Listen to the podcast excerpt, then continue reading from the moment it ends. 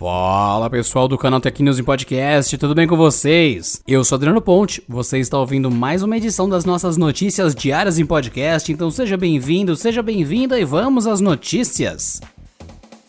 O Google liberou nessa quarta-feira a primeira versão beta do Android 11. Essa edição é conhecida entre os desenvolvedores como um preparativo para a versão estável do sistema. O objetivo é garantir o funcionamento dos novos recursos e corrigir bugs. A instalação é feita manualmente pelo site Android Flash Tool, com links liberados pelo Google para cada aparelho compatível. Mas antes é preciso fazer algumas configurações no celular que estão listadas com os demais passos na página da ferramenta, que já possui uma versão em português. Se você não está familiarizado com instalações manuais do Android e também quer evitar usar versões instáveis do sistema no seu celular, recomendamos que você aguarde a liberação das versões beta que chegarão por Wi-Fi nos próximos meses. Entre os novos recursos presentes no Android 11 estão de mensagens prioritárias, permissões de apps que expiram e o controle para casas conectadas.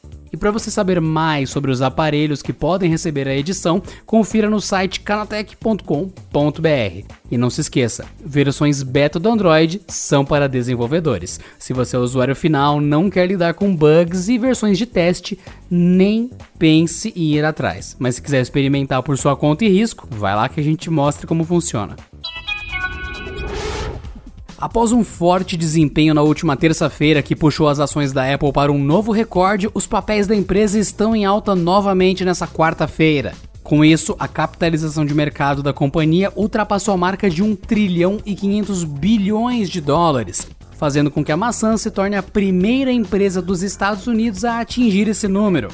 A capitalização de mercado é definida ao multiplicar o valor da ação pela quantidade de papéis que a companhia possui disponíveis para compra na bolsa de valores. Com o valor atual de 352 dólares por ação e cerca de 4,3 bilhões de papéis na Nasdaq, a capitalização de mercado da Apple está em torno do valor mencionado. Vale lembrar que o total de ações da empresa tem diminuído nos últimos anos, pois a própria Apple tem comprado suas partes de volta.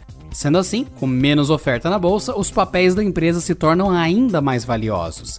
Essa diminuição na contagem de ações, no entanto, é contabilizada nos cálculos de capitalização de mercado. O Facebook abriu uma ação judicial contra domínios registrados pela provedora indiana Compsys Domain Solutions Private, essa empresa cadastrou URLs similares aos nomes de alguns serviços da rede social e que poderiam induzir o internauta ao erro e até facilitar golpes.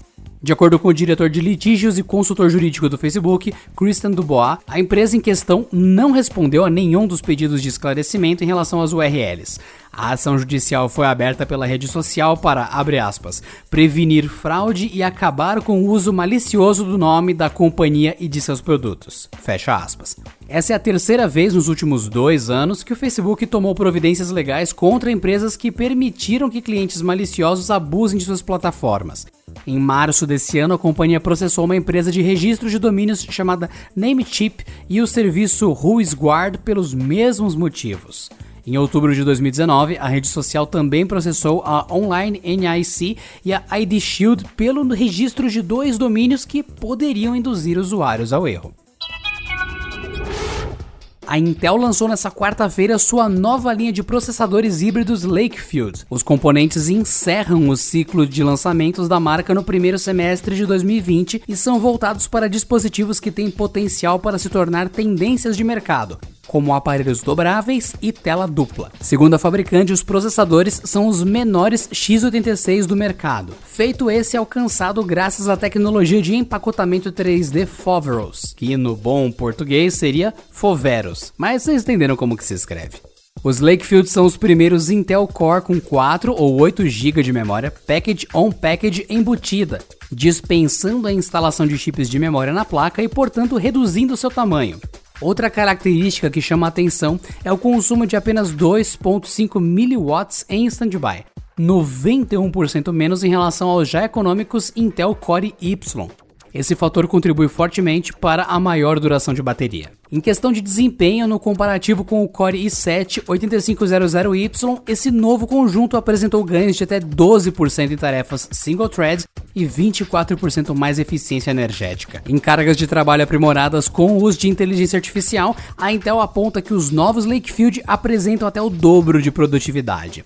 E segundo a fabricante, os novos processadores híbridos Core Lakefield já foram confirmados em dois produtos que serão lançados no segundo semestre de 2020. Seriam eles o Lenovo ThinkPad X1 Fold, o primeiro PC 100% funcional com tela OLED dobrável, e a linha de ultra portáteis Samsung Galaxy Book S. O aguardadíssimo The Last of Us Parte 2 oferecerá mais de 60 configurações diferentes de acessibilidade. Com isso, será possível jogar o game até mesmo para quem tem audição ou a visão extremamente limitados, além de dificuldades motoras ou outras necessidades especiais. Quem precisar de auxílio visual, por exemplo, poderá contar com uma opção de alto contraste que transforma as cores dos elementos do game e evidencia cada um deles. Isso vale também para indicações sonoras e visuais quanto a inimigos, itens e o caminho a seguir. Um toque no touchpad do joystick, por exemplo, pode servir para ampliar legendas das falas, placas disponíveis nos cenários ou outros elementos visuais que contam a história. Sinais de vibração no controle também ajudarão aqueles com dificuldades em enxergar ou ouvir o que está pela frente.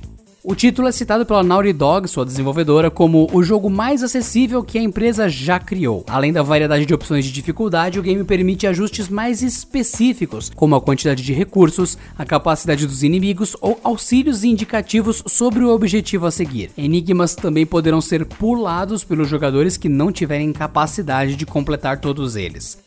The Last of Us Parte 2 chega na próxima sexta-feira, 19 de junho. O review completo, mas sem spoilers, será publicado na sexta-feira, dia 12 de junho, no canaltech.com.br. Quem tiver interessado, dá uma passadinha no site.